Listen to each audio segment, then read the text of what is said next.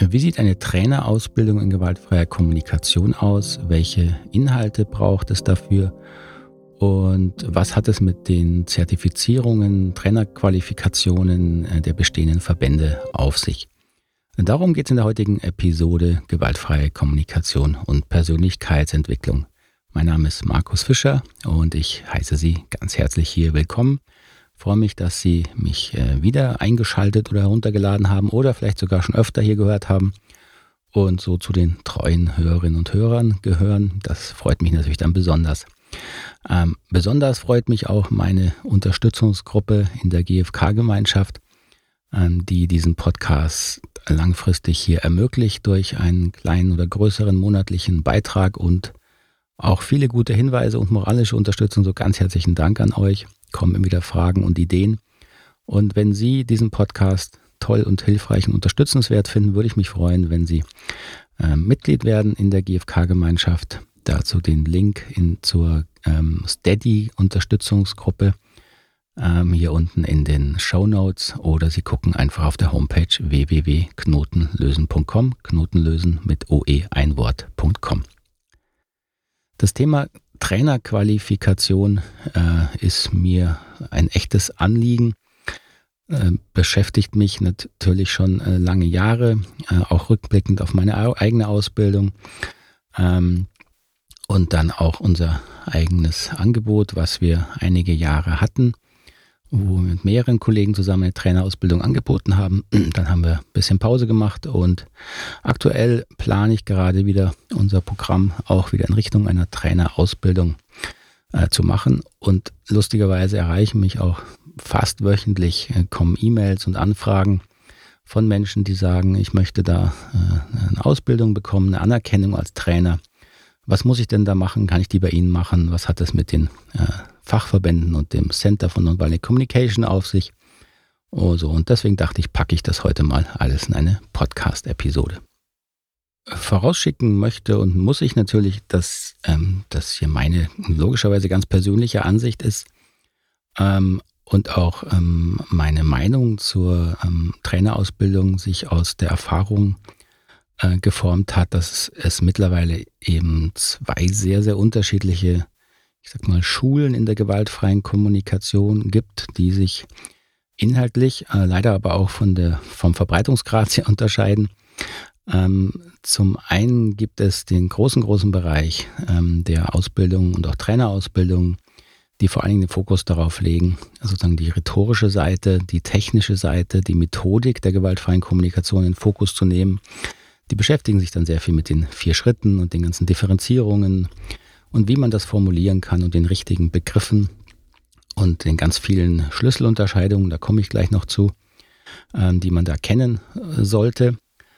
Ähm, das macht aus meiner Wahrnehmung und Einschätzung, würde ich jetzt mal vermuten, 90 Prozent der Seminare und Ausbildungen im deutschsprachigen und auch im, Europ ähm, im fremdsprachigen Bereich aus.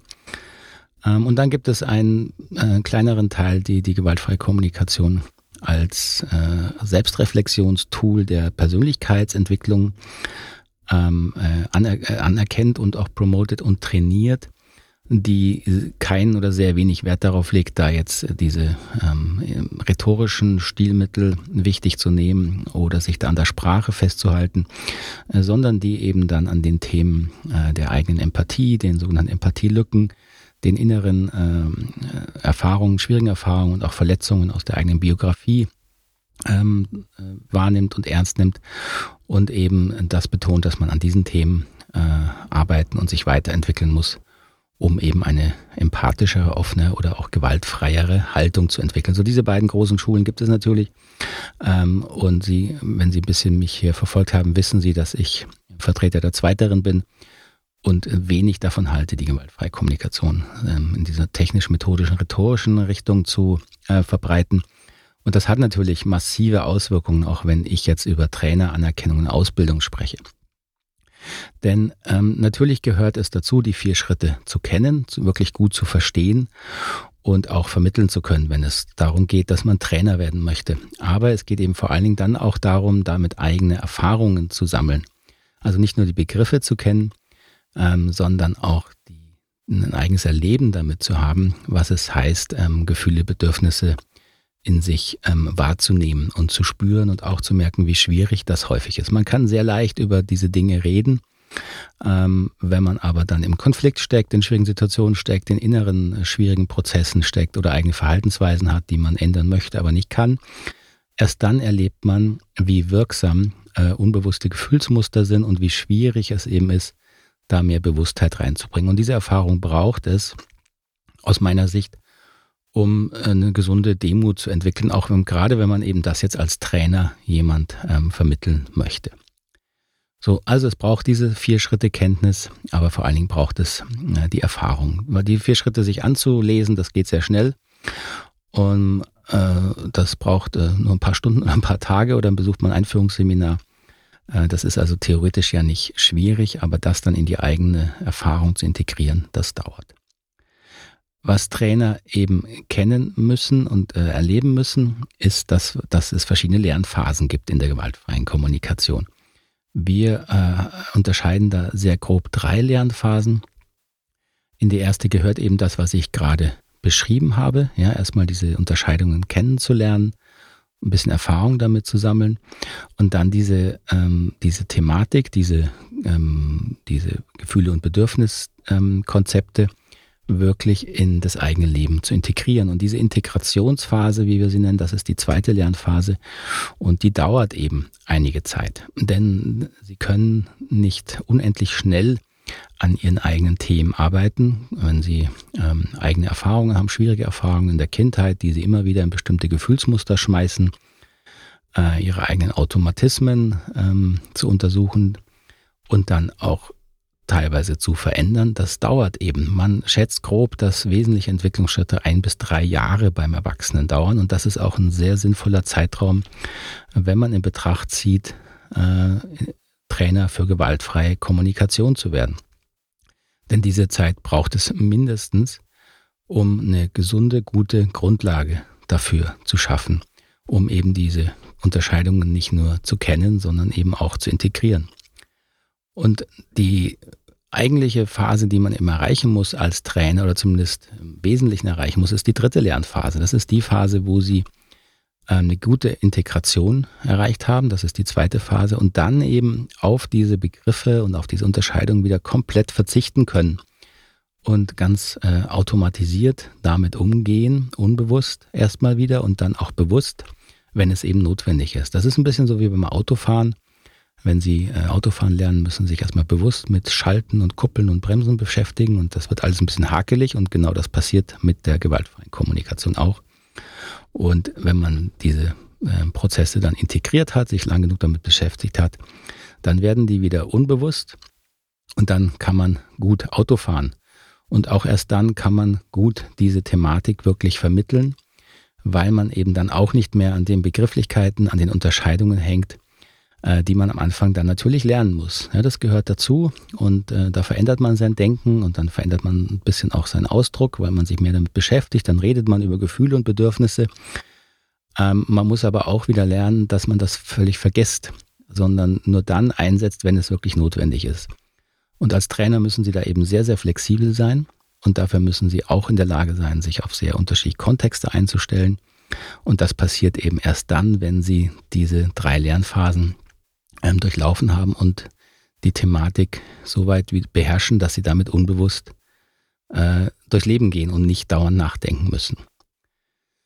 So, das sind so die drei ganz groben Lernphasen, die, durch, die sie durchlaufen. Und in diesen Lernphasen gibt es natürlich ähm, Details, die wichtig sind für Trainer. Und da es hier jetzt um die Trainerausbildung geht, möchte ich da ein bisschen mehr drauf eingehen. Ähm, und ein Bereich, der da immer wieder erwähnt wird und den Sie auch häufig lesen, der auch in den Zertifizierungen vorkommt, ähm, dem deutschsprachigen Bereich vom Fachverband oder vom Center for Nonviolent Communication, sind diese sogenannten weiteren Schlüsselunterscheidungen.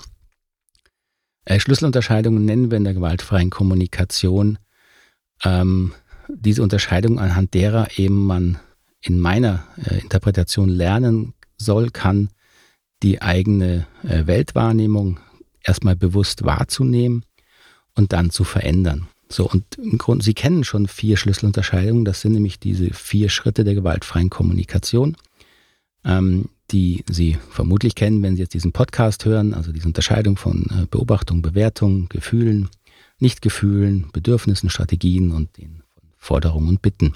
Das sind die ersten vier der sogenannten Schlüsselunterscheidungen. Und nun gibt es davon noch einen ganzen Schwung weitere. So, wozu dienen oder dienten diese Schlüsselunterscheidungen? Also die vier ersten dienten wie dazu, das eigene Denken ähm, zu untersuchen, den Gefühle, ähm, die Bedürfnisse zu verstehen und da einen Kontakt äh, zu sich zu kriegen, der eben über die reine Bewertungsebene hinausgeht. Nun hat Marshall Rosenberg, der diese Methode entwickelt hat, festgestellt, dass das nicht reicht, sondern dass natürlich hinter dieser äh, Idee, Gefühle, Bedürfnisse wahrzunehmen, Verantwortung zu übernehmen, ähm, dass das noch sehr viel andere Themen ähm, berührt, die damit zu tun haben, warum das schwierig ist, warum wir da keine Übung haben, wie Gewalt entsteht und so weiter. Und das heißt, er hat immer wieder im Laufe seiner Arbeit ähm, verschiedene neue äh, Unterscheidungen eingeführt. Unterscheidungen, sagte er, sind für ihn so das Symbol, wie lernt man. Man lernt durch Unterscheidungen treffen. Das ist ein Tisch, das ist ein Stuhl. So habe ich was gelernt. Und ähnlich ist er vorgegangen, wenn er gewaltfreie Kommunikation vermittelt hat. Er hat immer gesagt, okay, das sind die ersten vier. Und dann gibt es noch einen Schwung weitere, die guckt, die, ähm, die man eben äh, anschaut, wenn es äh, der, sozusagen das Thema erfordert. Und da haben sich im Laufe der Zeit äh, einige weitere Schlüsselunterscheidungen angesammelt. Zu meiner Zeit, als ich Trainer äh, wurde, kursierten da Listen mit sagen mal 20, 25 Unterscheidungen. Jetzt neulich habe ich ein Buch gesehen, was vor ein paar Jahren äh, erschienen ist von einer Trainerin, die hat mittlerweile schon 42 Unterscheidungen. Ähm, ich nenne Ihnen mal ein paar hier, dass Sie ein bisschen ähm, eine Idee kriegen. Also zum Beispiel wird unterschieden zwischen, äh, zwischen Empathie und dem Fokus mit Fokus auf Bedürfnissen und Empathie mit Fokus auf unerfüllte Bedürfnisse, Unterscheidung zwischen Behaupten und Vermuten, die Unterscheidung zwischen intellektuell vermuten, empathisch vermuten, Unterscheidung zwischen Sympathie und Empathie, Unterscheidung zwischen Ratschlägen und Empathie, äh, die Unterscheidung zwischen Trauern, Aufgeben und so weiter. Also das ist eine ganze Liste von Unterscheidungen. Ähm, und die Idee dahinter ist ähm, eine sinnvolle, nämlich dass wir lernen, ähm, natürlich wahrzunehmen, wie bewerten wir bestimmte Situationen. Also bewert ist eine Situation ähm, auf die wir reagieren, bewerten, ähm, reagieren wir da mit Sympathie oder mit Empathie. Das ist ja ein Unterschied, den wir, den wir auch machen, weil Sympathie hat eine andere Wirkung, auch eine andere Intention als Empathie. So. Ähm, es ist nun also hilfreich und gut, diese, diese neue, das neue, das neue Paradigma, was Marshall Rosenberg da in die Welt bringen wollte mit seiner Methodik der gewaltfreien Kommunikation, weiter zu untersuchen und festzustellen. Da gibt es also verschiedene weitere Aspekte, die man ähm, beachten kann. Das Problem mit dieser ganzen Liste an Schlüsselunterscheidungen ist eben, ähm, dass die Ausbildung, was ich so mitkriege, die Trainerausbildung, fokussieren sich jetzt darauf, dass die Menschen diese Schlüsselunterscheidungen lernen, auswendig lernen und dann quasi in ihren Trainings ähm, sozusagen anwenden. Also die Menschen natürlich erklären, das macht ja teilweise auch Sinn, aber dann auch so ein bisschen als, als äh, sag mal, Diskussionsmethodik verwenden, wenn Einwände kommen, wie ich jemand widerlegen kann, ähm, dass er sozusagen das Ganze noch nicht richtig verstanden hat. Das habe ich sehr häufig erlebt.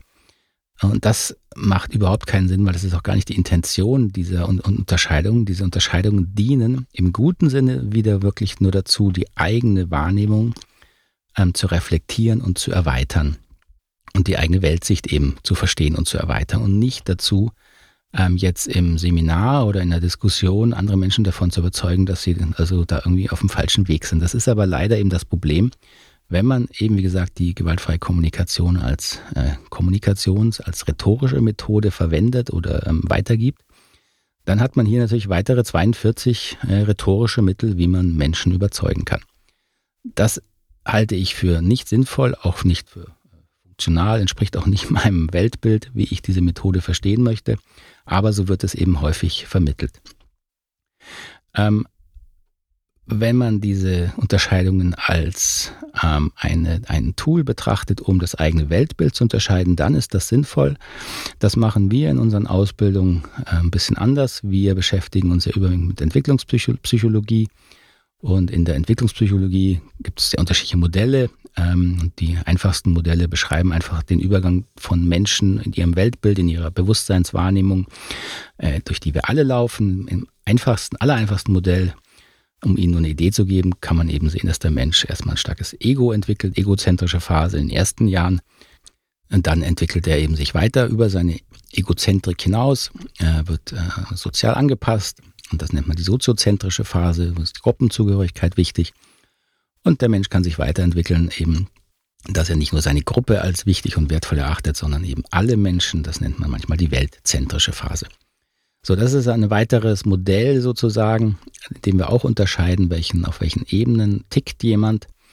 Ähm, und die Idee ist jetzt nicht zu sagen, das eine ist gut oder schlecht, sondern zu sehen, da wachsen wir alle durch und wir können eben alle weiter wachsen. Und als Trainer ist es eben wichtig aus unserer Sicht, ähm, diese Entwicklungspsychologie zu kennen ähm, und vor allen Dingen eben wieder sich selber zu reflektieren, wo bin ich denn jetzt äh, wirklich in meiner so gehofften, gewaltfreien, also in dem Modell soziozentrischen Phase, wo ich alle Bedürfnisse gleich ernst nehme?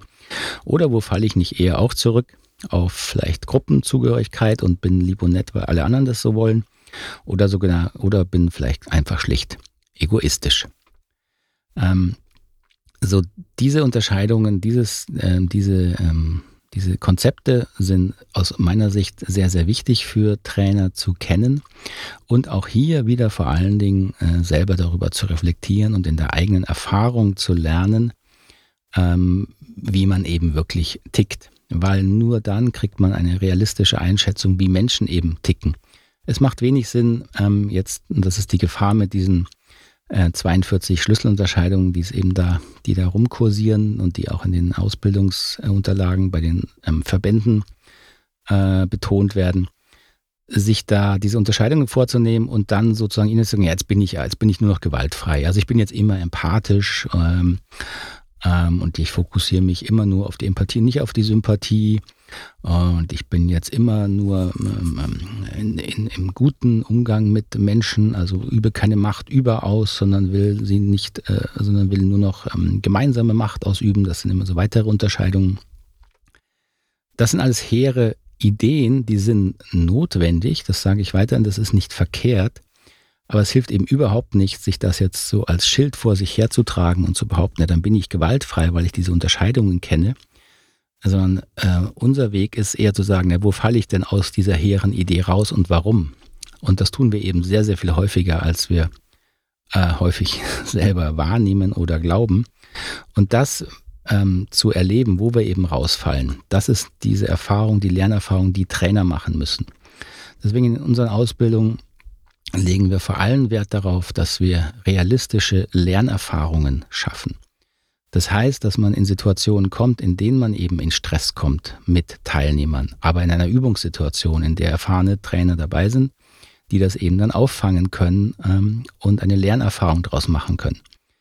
Ähm, das heißt, diese Fähigkeit mit äh, der eigenen äh, Inkompetenz umzugehen, ja, dass man eben Fehler macht, das ist es im Grunde, was aus meiner Sicht für eine Trainerausbildung ganz essentiell ist. Das heißt, es müssen Situationen geschaffen werden, in denen man eben in einem sicheren Rahmen die eigenen Fehler machen kann und dann lernen kann. Und es hilft nichts, sich irgendwelche ähm, netten Theorien anzulesen und dann zu glauben, dass man die jetzt an äh, Teilnehmer weitergibt. Das ist zumindest überhaupt nicht das, was, was, ähm, was aus unserer Sicht für sinnvoll ist. Ein weiterer wichtiger Aspekt in der Trainerausbildung äh, ist die Empathiefähigkeit. Empathiefähigkeit heißt, dass sie in der Lage sind, sich in die inneren emotionalen, gefühlten Erfahrungen von sehr schwierigen Erlebnissen in der Teilnehmer, die sie da vor sich haben, äh, hineinzudenken, hineinzufühlen und die vor allen Dingen auszuhalten. Also Gefühle auszuhalten. Das klingt erstmal trivial, äh, meine Erfahrung jetzt in 20 Jahren Ausbildung ist, äh, ich habe schon viele auch Leute gesehen mit vielen Ausbildungen, auch therapeutischen Ausbildungen, die es dann fast nicht ausgehalten haben, wenn da eine Person vor ihnen saß, die schlicht verzweifelt war, hoffnungslos war, keinen Ausweg gesehen hat in ihrem Leben, sondern die dann versucht haben, die Person ganz schnell in eine positive Gefühlsrichtung zu bringen. Ähm, aber nicht aus dem Aspekt, dass der, dass, dass der Person, der, der Teilnehmerin oder dem Teilnehmer das in dem Moment wirklich geholfen hätte, sondern ausschließlich aus dem Aspekt, weil sie es selber nicht mehr ausgehalten haben. Zumindest haben sie das dann später in der äh, eigenen Reflexion auch so äh, bestätigt. Das heißt, dieser Aspekt, dass man lernt, Gefühle erstmal auszuhalten, zu erkunden und äh, zu wirklich äh, wahr werden zu lassen, erlebbar wahr werden zu lassen, das ist etwas, was vielen Menschen sehr, sehr schwer fällt, was aber enorm wichtig ist. Denn genau darin liegt ja auch die Qualität und die, die hilfreiche Seite dieser Methode, dass wir eben erst dann, wenn wir Gefühle spüren, auch einen guten Kontakt zu den dazuliegenden, hinterliegenden Bedürfnissen finden können. Und dass es einfach auch den Körper entspannt, wirklich schwierige Gefühle wahrnehmen zu dürfen. Das zeigt die Erfahrung immer wieder.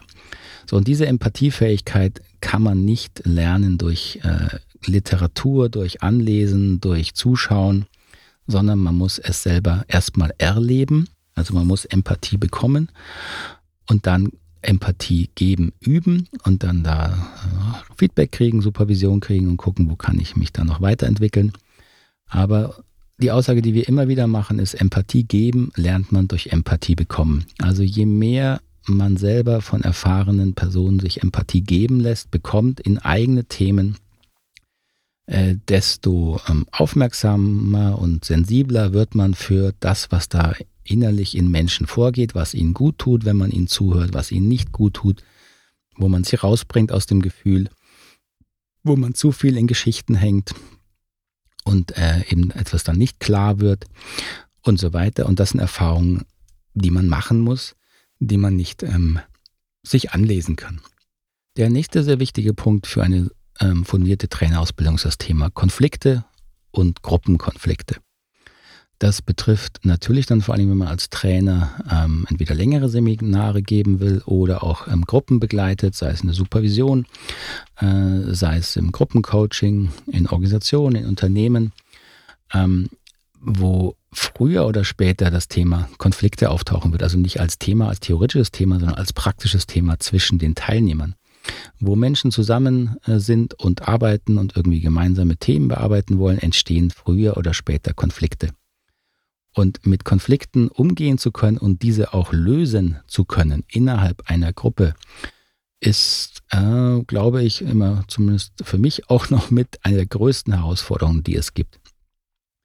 Denn Konflikte haben eine sehr, sehr schwierige Dynamik, wenn sie entstehen. Ähm, sie holen sehr, sehr schwierige, harte Gefühle hervor von Hass, von Ablehnung, auch von Scham, von Schmerz, von Trauer. Und wenn das gerade in einer Gruppe entsteht durch ein Missverständnis oder sich über einen Zeitraum angesammelt hat, dann mit diesem Konflikt gut umgehen zu können, ist mit das Schwierigste, aber auch mit das Wichtigste, was Trainer lernen müssen. Denn genau an diesen Themen, in diesen Prozessen lernen die Teilnehmer ja, dass diese ganze Theorie, die man da mit GFK lernt, Sinn macht und auch funktioniert. So, das Problem nun mit Konflikten ist, äh, es gibt da keine Garantie drin. Also das heißt auch nicht, dass jeder Konflikt gut gelöst wird in der Gruppe. Das gelingt auch mir und uns nicht immer. Aber man kann zumindest äh, viel Klarheit reinbringen. Man muss die Verantwortung gut verteilen. Also damit ist gemeint, dass Leute, die Menschen die Verantwortung für ihre Gefühle wieder übernehmen.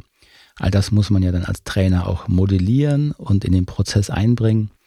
Und das sind sehr, sehr komplexe Prozesse und schwierige Prozesse, ähm, die man erleben muss, erfahren muss und wo man sich üben muss als Trainer. Und das gehört für mich mit zu den wichtigsten, dann fortgeschrittenen ähm, Einheiten, die man als Trainer machen muss, dass man lernt, mit kleineren und größeren Konflikten zwischen Teilnehmern in einer Gruppe gut umzugehen. Deswegen äh, irgendeine Form der Mediationserfahrung gehört für mich auf jeden Fall mit in eine ähm, Trainerausbildung. Und zu guter Letzt ähm, will ich noch äh, ein Thema hier ansprechen, jetzt mal von den Inhalten her, bevor ich auf das Thema Zertifizierung komme, äh, ist, dass Trainer ein Bewusstsein dafür ähm, entwickeln müssen und auch lernen müssen, mit dem Thema Trauma in Gruppen umzugehen.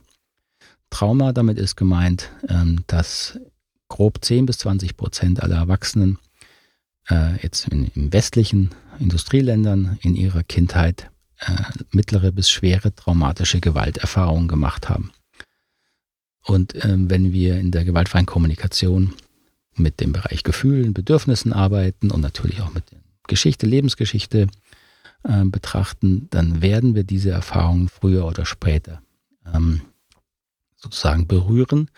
Ähm, diese Gefühle werden also wach werden in den Menschen und man muss als Trainer zum einen lernen, das zu erkennen, rechtzeitig zu erkennen.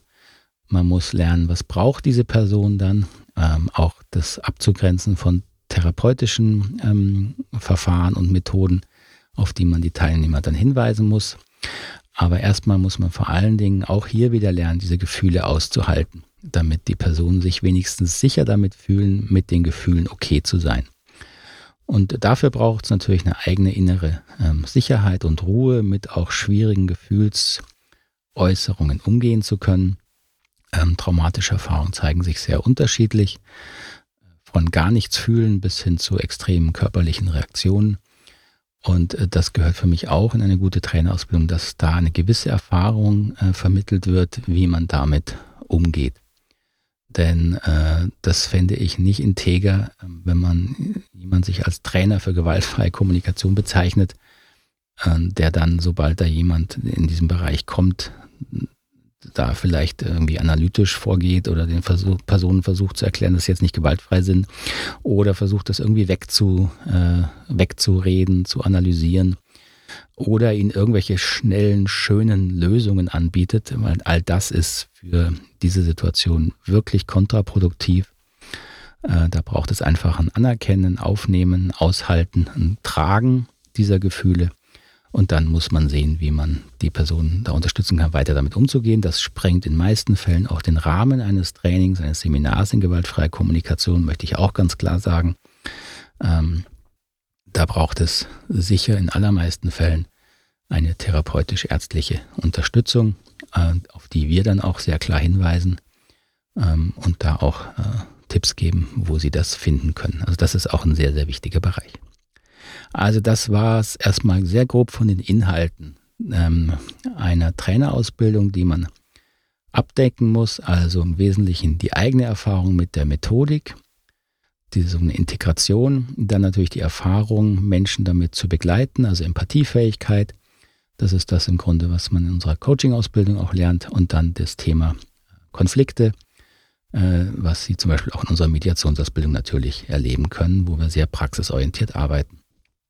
Was immer gefragt wird, ist ja, aber wie ist es jetzt mit Zertifizierung und Anerkennung? In Deutschland braucht man ja für alles einen Schein.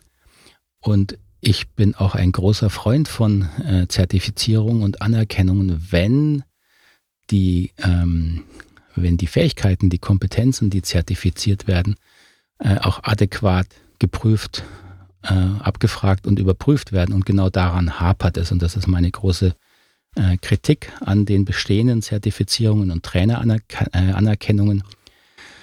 Und zwar sowohl vom äh, Fachverband, also ich kann jetzt nur für den deutschsprachigen Fachverband sprechen, ähm, den ich inhaltlich äh, soweit kenne, und auch das Center for Nonviolent Communication, in dem ich ja selber einige Jahre tätig war, ähm, kann ich dafür sprechen, dass da äh, aus meiner Bewertung diese Qualifikationen nicht ausreichend überprüft werden.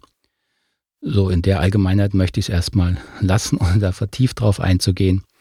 Deswegen ähm, es braucht eine Traineranerkennung, ja, es braucht eine gute Ausbildung, es braucht eine natürliche Überprüfung dieser Qualifikationen und Fähigkeiten. Wohl wissen, dass man das nicht immer äh, alles 100% gut überprüfen kann, aber es gibt eben keine Alternative. Es, es macht keinen Sinn zu sagen, ich äh, mache hier nur Multiple Choice, ein bisschen was schreiben und dann bin ich Trainer, wie es eben teilweise leider gemacht wird. Ähm, und dann zu sagen, naja, und dann vertraue ich darauf, dass die schon das Beste machen, das fände ich äh, und finde ich nicht in Ordnung und entspricht eben nicht meinen Qualitätskriterien für einen Trainer oder eine Trainerin in gewaltfreier Kommunikation. Gut, das erstmal soll es sein zu diesem ganzen Thema. Ähm, würde mich freuen, wenn das soweit nachvollziehbar war. Freue mich über Kritik und Fragen und Kommentare und Anregungen wie immer. Melden Sie sich einfach, schreiben Sie mir oder schicken Sie mir eine Sprachnachricht an meine Kontaktdaten. Die finden Sie unten in den Show Notes oder auf der Homepage www.knotenlösen.com, wie immer. Und wie immer bedanke ich mich ganz herzlich wieder für Ihre Aufmerksamkeit. Wo immer Sie mich gerade im Ohr haben, wünsche ich Ihnen einen guten Tag oder eine geruhsame Nacht. Bis zum nächsten Mal. Alles Gute. Tschüss. Ade.